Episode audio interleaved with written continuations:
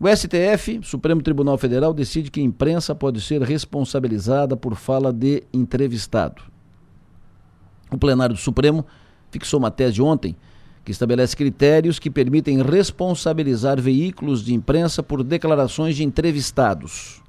Pela tese, que vira nova regra, veículos de imprensa podem ser processados e responsabilizados por informações que depois fiquem comprovadas foram injuriosas, difamantes, caluniosas. Traduzindo, se o fulano, deputado, vereador, durante entrevista ao vivo ou durante entrevista, fizer alguma acusação ou denúncia contra Beltrano, quem pode acabar pagando a conta, pagando o pato, é quem fez a entrevista.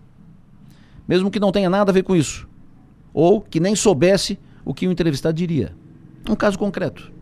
Ontem falamos aqui de uma entrevista ao vivo do deputado Gessé Lopes, onde ele atacou um juiz de direito.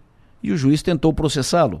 A Assembleia Legislativa protegeu o deputado, impediu que ele fosse processado. Mas a Assembleia não protegeu o rádio e o jornal onde foi feita a entrevista. Ninguém vai proteger, ninguém vai impedir que o veículo seja processado. Se a entrevista, se a entrevista tivesse sido aqui para Sou Maior, GC estaria protegido e a rádio seria processada, responsabilizada. Isso de acordo com essa nova regra estabelecida pelo STF. Isso está errado. Não pode ser assim. Isso é impor uma limitação ao serviço profissional do jornalismo.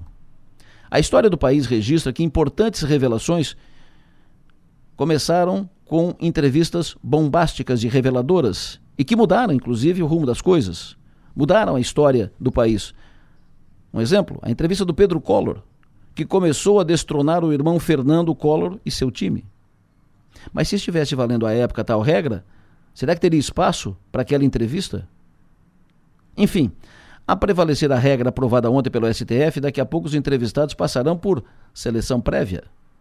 Aqueles que podem fazer declarações mais polêmicas, bombásticas, que podem denunciar alguém ou algum grupo criminoso, podem não ser mais ouvidos, podem não ter mais espaço, porque isso pode render processo para a rádio, para a TV ou para o jornal.